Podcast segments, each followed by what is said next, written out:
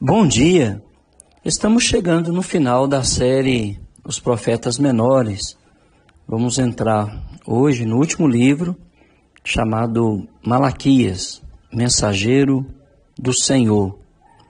Provavelmente ele falou quando Neemias estava fora de Jerusalém e o sacerdote, o povo, o culto, tudo tinha se corrompido. O relacionamento do povo com Deus era frio, indiferente, e, e Neemias então vem com uma mensagem, a princípio, chamando o povo para uma assembleia, para um julgamento. E, e aí, os versículos de 1 a 5 está escrito peso, sentença, na verdade é peso, é juízo, pronunciada pelo Senhor contra Israel por intermédio de Malaquias. Então, de novo, a partir de Malaquias, nós temos a unificação do, do Estado de Judá com o Estado de Israel e o povo volta a ser chamado Israel. Eu vos tenho amado, diz o Senhor, mas vós dizeis: em que nos tem amado? O povo estava questionando o amor de Deus para com ele. O Senhor responde: Não foi Esaú irmão de Jacó? Disse o Senhor: Todavia amei a Jacó, porém aborreci a Esaú.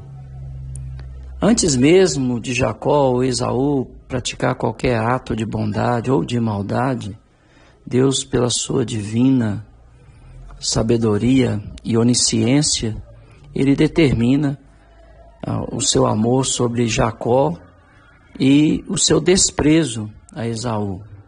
Porque Deus conhece o futuro, ele podia ver Esaú desprezando as coisas do Senhor, minimizando Deus na sua própria vida, Enquanto Jacó, inicialmente por meios meio que fraudulentos, ele buscava o Senhor, até que ele tem um encontro realmente com Deus, e aí muda completamente o seu comportamento no vale é, de Jaboque. Ele luta com Deus e ele é abençoado pelo Senhor porque ele não desiste de ser abençoado pelo Senhor. Mas Deus estava desistindo de Jacó. Talvez hoje Deus esteja desistindo de mim ou de você por causa da nossa vida.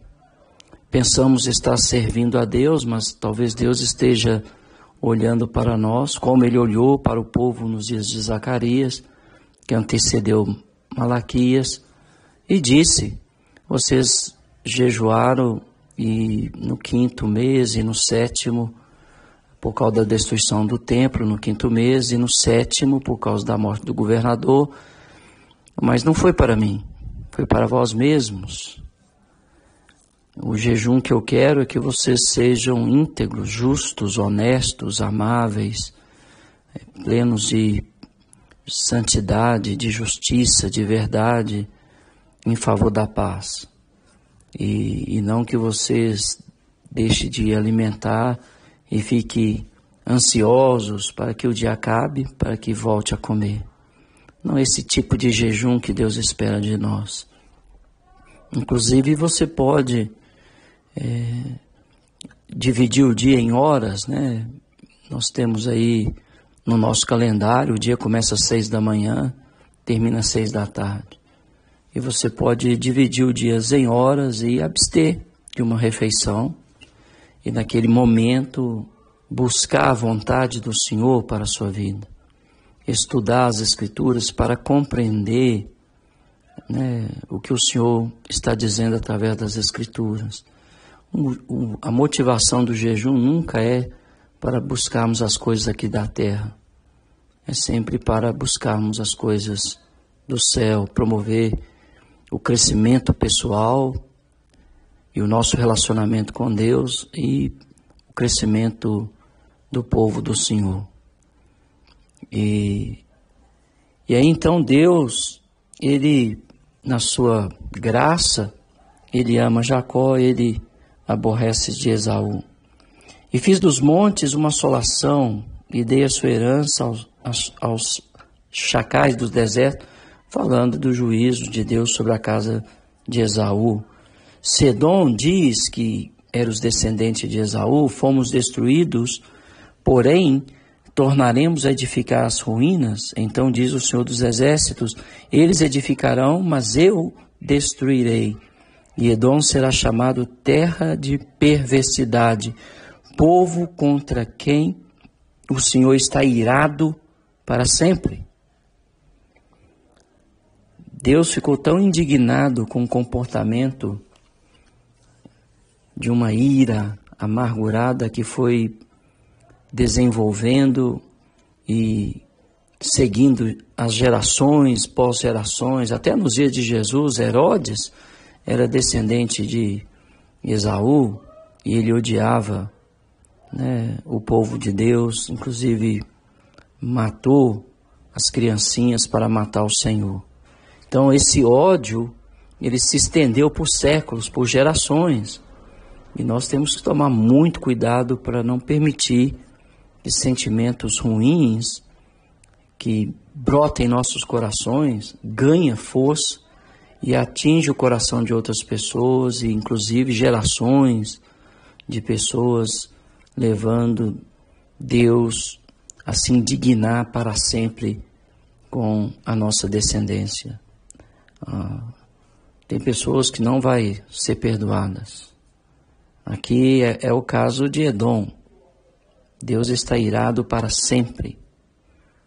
Como é o caso daqueles que blasfemam contra o Espírito Santo, contra aqueles que desprezam o sangue e o sacrifício de Jesus Cristo e coloca no lugar do sacrifício de Jesus Cristo sua própria justiça, sua própria santidade, esses não serão perdoados. Os vossos olhos o verão e vereis, e direis: Grande é o Senhor também fora dos limites de Israel. Então, Deus, ele não estava limitado a quatro paredes, Deus continua não limitado a quatro paredes, Deus é o Senhor das nações. E aí, a partir do versículo 6 ao 14, Deus vai tratar de um tema muito atual, que é a questão do culto ao Senhor. Malaquias, ele inicia sua mensagem dizendo: O filho honra o pai e o servo ao seu senhor. Assim, ele conquista a atenção dos sacerdotes antes de acusá-los. Afeição, respeito era esperado do povo em relação a Deus, como os pais esperam dos filhos o seu amor e o seu respeito. Mas muitos filhos, como os sacerdotes de Judá, ah, quando Neemias estava ainda fora né, da cidade, depois da reconstrução das muralhas, ele volta para prestar conta e ele estava fora. Quando ele retorna, ele acha os sacerdotes e o povo totalmente longe de Deus. Né? Deus sempre tratou o seu povo como um filho amado. Tirou do Egito, lhe deu herança, proteção, me deu a revelação da lei, uma missão especial, é, sendo luz para as nações. Ah, só que Israel tornou-se um filho ingrato, um filho rebelde. E essa ingratidão é, é um insulto ao amor de Deus. Então, ingratidão é um insulto ao amor do Senhor. Por isso que no verso 6 e 7, o, o profeta fala: O filho honra o pai e o servo ao Senhor. Se eu sou pai, onde está a minha honra? E se eu sou Senhor, onde está o respeito para comigo? Diz o Senhor dos Exércitos. A vós outros, ó sacerdotes, que desprezais o meu nome, vós dizeis: Em que desprezamos nós o teu nome? Ofereceis sobre o meu altar pão imundo e ainda perguntais: em que te havemos profanado? Nisto que pensais, A mesa do Senhor é desprezível. Então, quais eram os perigos né, que os sacerdotes ah, estavam incorrendo e que nós devemos evitar a todo custo? Primeiro é fazer a obra de Deus sem andar com Deus. O ativismo religioso. Eles tinham, os sacerdotes tinham perdido o seu relacionamento pessoal com Deus. Eram profissionais da fé. Eles não eram fiéis a Deus nem a Sua palavra. Não havia vida de santidade, de humildade, de amor a Deus e ao próximo. E, e, eles ensinavam, mas não aplicavam a si o que eles ensinavam. A, a, a doutrina estava divorciada da vida. Clamavam Deus e chamavam Deus de Pai e Senhor, mas não o honravam nem o respeitavam. Nós temos que tomar cuidado, porque nós podemos estar chamando o Senhor, Senhor, Senhor e não fazendo o que Ele nos manda, como os sacerdotes aqui ah, foram repreendidos, inclusive se eles não mudassem, seriam cortados da casa de Israel, nós também. Né? Nós também. Eles estavam querendo saber em que eles estavam desprezando o nome de Deus, eles estavam querendo saber em que eles estavam profanando né, ah, o nome de Deus. Ah, eles não admitiam o erro, eram cegos, endurecidos, cauterizados, desviados da santidade, mas eloquentes no falar da lei. Havia uma orto, ortodoxia morta e uma vida completamente distorcida da verdade. Uma outra coisa que nós devemos tomar muito cuidado é de nos tornarmos uma maldição em vez de uma bênção para o povo. Os líderes, quando eles são realmente exemplos e servos do Senhor, eles iluminam o povo, eles abençoam a vida do povo. Mas quando os líderes é uma maldição, o povo se torna apático e os, os cristãos se tornam mundanos, vazios e ao mesmo tempo omissos, sem nenhum compromisso com Deus e com o próximo. E, e, e outro perigo que temos que tomar cuidado é ah, de praticar o mal sem perceber. O, o profeta vai denunciar aqui no, no versículo 7 que eles estavam oferecendo pão imundo e eles estavam questionando ah, e eles estavam desprezando a mesa do Senhor. Hoje eu vejo um desprezo total pela ceia do Senhor por parte de muitos irmãos que não levam a sério o dia do Senhor, a primeira-feira, o domingo, para participar com o Senhor da sua mesa e celebrar com seus irmãos os atos poderosos de Deus nas suas vidas e na vida do povo, como nos dias de Malaquias. Né? Ah, temos que tomar cuidado. Somos muitas vezes repreendidos por Deus, mas muitas vezes fechamos nosso coração, nossos ouvidos, como o povo por isso que o povo está perguntando: em que te desprezamos? Em que havemos profanado? Né? E, e, eles estavam errados, mas não admitiam o erro. É como você, meu irmão, que está tomando a ceia do Senhor, mas está inimizado com o seu irmão, com a sua irmã. Você precisa parar de tomar a ceia, reconciliar com seu irmão e depois voltar para partir o pão com seu irmão, com a sua irmã, com o Senhor. Eu vou te dar alguns exemplos aqui no Velho Testamento de pessoas que adoraram a Deus, mas não de acordo com a vontade do Senhor e foram rejeitados. Vamos começar pelo exemplo de Caim. Ele oferece a Deus né, uma adoração, um culto, uma oferta, ah, mas a seu modo. Ah, não ao modo de Deus. O coração dele estava cheio de ódio e de inveja Por isso que ele assassinou o seu irmão. E mesmo sendo repreendido por Deus, ele tramou contra seu irmão e o matou. Você pode lembrar dos filhos de Eli, o sacerdote, Ófina e Finéias. Eles foram destruídos porque eles profanaram o culto do Senhor. Você pode ver isso em 1 Samuel capítulo 4.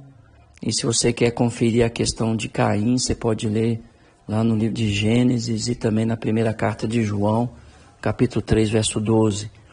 E, Deus tinha alertado Eli três vezes, o sacerdote, acerca do pecado de seus filhos. Eles faziam a obra de Deus, mas eles eram adúlteros. Eles ofereciam no altar, mas eles eram filhos do maligno. Eles carregavam a arca da aliança, mas ao mesmo tempo estava vivendo em pecado, desobedecendo os preceitos da lei quanto ao culto. E aí Deus não só reprovou a prática de Ofne e Finéias, mas o próprio sacerdote Eli, ele disse: Você honrou mais os teus filhos do que a mim, por isso eles vão morrer e você também. Nós podemos ver a questão de Corá, de Datã, de Abirão, eles foram mortos porque eles ofereceram no altar fogo estranho, lá em Números 16. adoração ao Senhor é, é, é fundamentada nos ensinamentos do Senhor. Temos que adorar o Senhor de acordo com aquilo que Ele determinou, e não com o modismo do, do século 21, do século 20, 19, no fim do século 18. De, de, de 200 anos para cá, o mundo evangélico introduziu no culto um monte de práticas que o Senhor não autorizou. Né? Uso de músicas instrumentais, uso de, de danças, luzes e shows e fumaça. Ah, o culto tornou-se um show, um entretenimento para agradar a preferência das pessoas.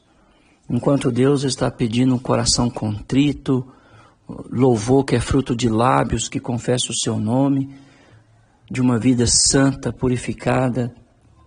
Mas hoje as pessoas fazem como querem e vivem como querem, desobedecendo os princípios que o Senhor estabeleceu na adoração pública.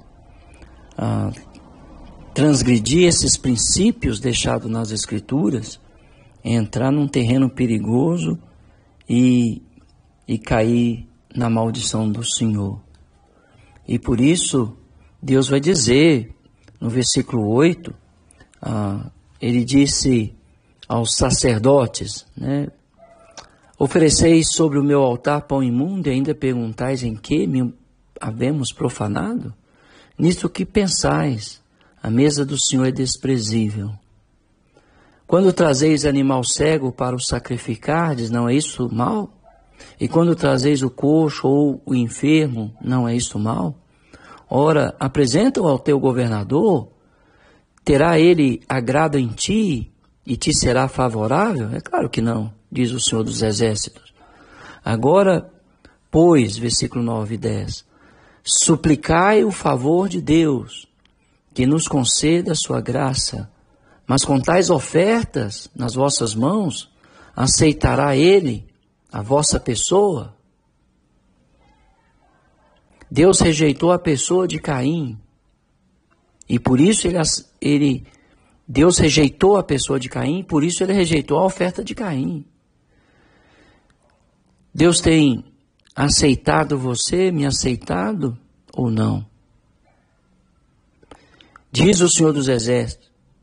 E aí no verso 10, Deus, ele, ele vai ao extremo na sua indignação, dizendo: Tomara houvesse entre vós quem feche as portas, para que não acendesseis debalde o fogo do meu altar. Eu não tenho prazer em vós, diz o Senhor dos Exércitos, nem aceitarei das vossas mãos a oferta. Então Deus, ele, Ele está dizendo, seria bom se tivesse um maluco aí e fechasse a porta do templo, porque eu não tenho prazer primeiro em vós. E porque eu não tenho prazer em vocês, eu não posso aceitar de modo algum as vossas ofertas, de modo algum a vossa adoração. Então, nós precisamos entender que a vida do adorador precisa vir antes da oferta. Deus deixou claro: eu não tenho prazer em vós, diz o Senhor dos Exércitos, nem aceitarei da vossa mão a vossa oferta. Então, Deus, se Deus não tem prazer em mim, Ele não aceita os meus cânticos, as minhas doações, o meu serviço na sua casa, esta obra que nós estamos aqui completando juntos, né? Através dos profetas menores, Deus não aceita. A vida do adorador precisa vir antes da oferta. Ah, nós sabemos que foi com muita dificuldade que Ageu e Zacarias encorajou o povo a reconstruir o templo, a casa do Senhor para que Deus vivesse e ali abençoasse, desse a sua paz, a sua lei fosse difundida entre as nações. Mas já se passaram um século desde que tudo começou e desde esse momento aqui, ah, e o povo realmente se tornou irreverente, superficial e leviano. E aí Deus está dizendo: Eu não posso aceitar vocês. Quanto mais o seu cante, quanto mais o seu dinheiro, quanto mais as suas obras. Então, a vida do adorador tem que vir antes da oferta. A segunda observação que eu quero fazer é que a adoração, ela precisa ser em espírito e em verdade. Se o que nós estamos fazendo na adoração não é bíblico, é maldito, é amaldiçoado. Se não está escrito nas páginas do Novo Testamento, o que estamos fazendo, nós estamos sob a maldição de Deus. E aí Deus mostra aqui para a gente o perigo de oferecer a Deus o que sobra. Eles estavam oferecendo a Deus, conforme o texto que nós acabamos de ler, né? Ele estava oferecendo a Deus animais coxos, enfermos, né?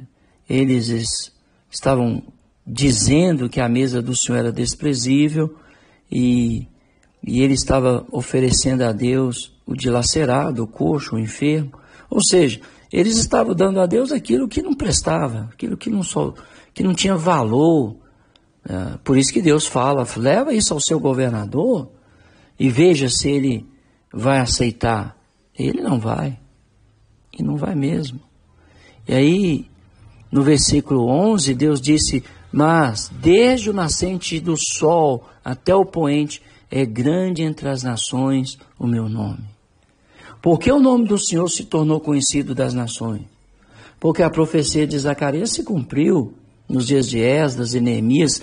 Ah, nós estamos de distância aqui, quase de 100 anos, entre a primeira leva dos judeus, que veio do exílio com Zorobabel e Josué, até o profeta Malaquias, se você pegar as datas aí, você chega aí a 100 anos. E normalmente leva 100 anos para que a igreja toma um rumo diferente do que o Senhor preordenou. Normalmente, leva 100 anos.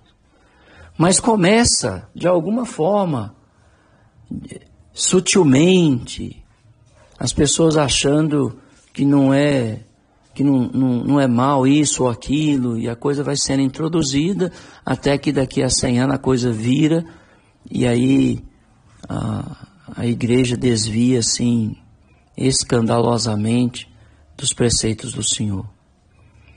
O culto dos judeus nesse momento era vazio, formal, hipócrita fraudulento, com ofertas que procediam de um coração distante do Senhor. Ah, e a pergunta que se deve fazer é é se a minha oferta ao Senhor, né, ela é precedida de uma vida santa, de uma vida entusiasmada pelas coisas do Senhor, de uma vida de um bom relacionamento com o Senhor e com o próximo. Sem amor a Deus e ao próximo, todo o ato, ou todos os atos da nossa fé, irrita o Senhor. O seu cântico irrita o Senhor. A sua oferta irrita o Senhor. A sua pregação irrita o Senhor. O seu ensino irrita o Senhor. Porque sua vida está vazia. O que Deus espera é que o adorador tenha uma vida de santidade para que as suas ofertas possam chegar até Deus com um aroma suave e agradável.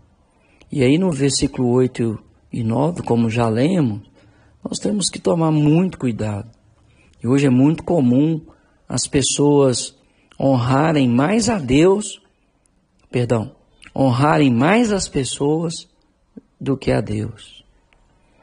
O povo buscava os favores de Deus, mas não queria agradar a Deus. Se um governador não pode se agradar, nem ser favorável com a afronta de um presente indigno, impróprio, como um animal cego, coxo e enfermo, quanto mais o Deus dos exércitos aceitaria os adoradores com ofertas tão desprezíveis. A oferta que trazemos nas nossas mãos revela o que está em nosso coração. A nossa oferta é uma radiografia do nosso coração. Por isso que no verso 10, ele fala que seria bom fechar as portas do templo, não acender o fogo do meu altar. Mas eu quero que você saiba de uma verdade. O meu nome é conhecido entre as nações. O povo, como nos dias de hoje, tenta engessar Deus num sistema doutrinário ou numa caixinha de doutrinas e vive uma vida destituída da santidade, da verdade, da pureza, da honestidade com o seu próximo, achando que Deus os aceita. Mas Deus não. Mas Deus quer que você saiba, você que é ortodoxo na doutrina, mas tem uma vida totalmente longe da verdade do Senhor, você que ensina os outros, mas não ensina a si mesmo, você que se passa por mestre de crianças, mas não ensina a si mesmo, por instrutor de adultos, mas não ensina a si mesmo, chama os outros à paz e vive em guerra, chama as pessoas à mansidão e vive na irritabilidade. Deus, Deus não aceita. Mas Ele quer que você saiba que, a, que o mundo todo, o nome dele é conhecido no mundo todo, o mundo todo o adora e o serve. E você que é relaxado na doutrina e relaxado na vida, aí pior ainda, né? Ah, Deus não aceita nem A e nem B, né?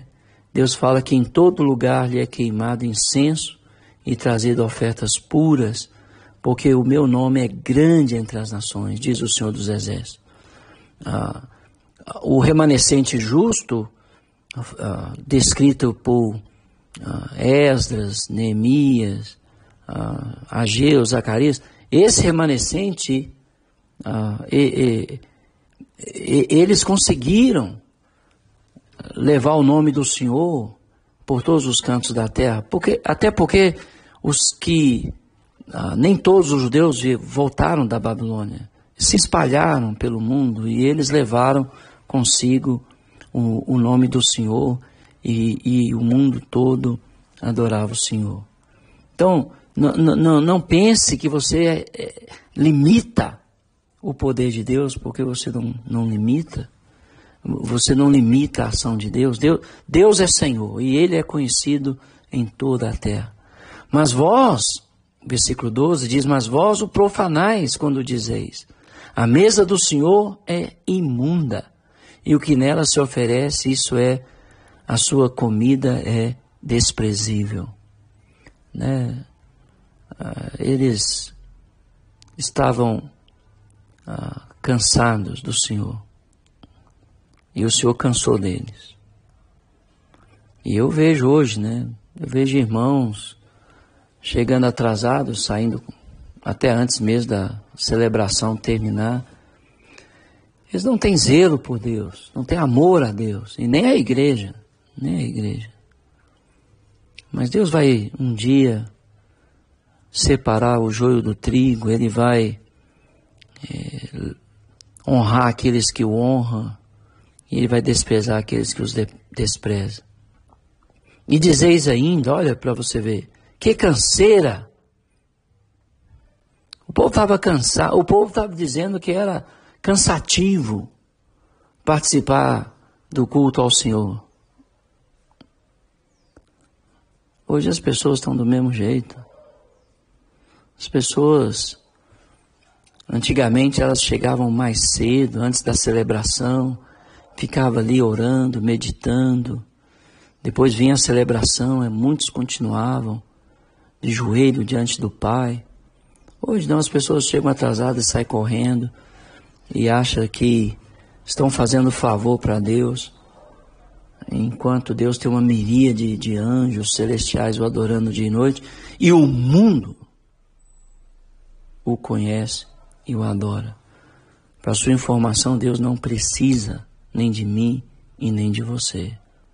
Nós que precisamos dele. Então o povo está realmente dizendo: servir a Deus é uma canseira. E aí, além disso, vocês me desprezam, diz o Senhor, vós ofereceis o dilacerado, o coxo, o enfermo, e assim fazeis a oferta. Aceitaria eu isso das vossas mãos? É claro que não. Pois maldito seja o enganador que, tendo um animal sadio no seu rebanho, promete e oferece ao Senhor um defeituoso, porque eu sou grande rei, diz o Senhor dos Exércitos, e meu nome é terrível entre as nações. Só podemos adorar a Deus conforme Ele nos revelou. Hoje em dia, como eu disse, os cultos é feito para entreter as pessoas. É show. As mensagens é coach. É mensagem que não desafia o povo ao arrependimento, a uma mudança de vida, a lutar pelo seu casamento, pelos seus filhos, a fazer diferença neste mundo. A, a mensagem, é, você já viu aqueles pregadores coach, né? Acho que é coach ou coach, sei lá, nem sei pronunciar né? Se livro de alta ajuda ajudasse, o mundo não estaria cheio de doentes, porque o que tem de livro de alta ajuda escrito, o que realmente vai fazer diferença na minha vida e na sua vida é o temor do Senhor. É saber que o Senhor não me aceita se a minha vida está destituída da Sua palavra. Deus não aceita a minha adoração nem as minhas ofertas se a minha adoração e as minhas ofertas não estão de acordo com os seus ensinamentos. Não importa por mais bonito que seja, por mais encantador que seja, por mais estremecedor que seja, se não é de acordo com o que está escrito nas Escrituras, Deus rejeita o adorador e a sua adoração. Eu espero que com essa advertência eu e você possamos olhar para as nossas vidas, corrigir o que tivermos que corrigir e aí sim voltarmos para Deus em, em espírito e em verdade, para que Ele possa aceitar a nossa pessoa e a nossa adoração. Que Deus te abençoe.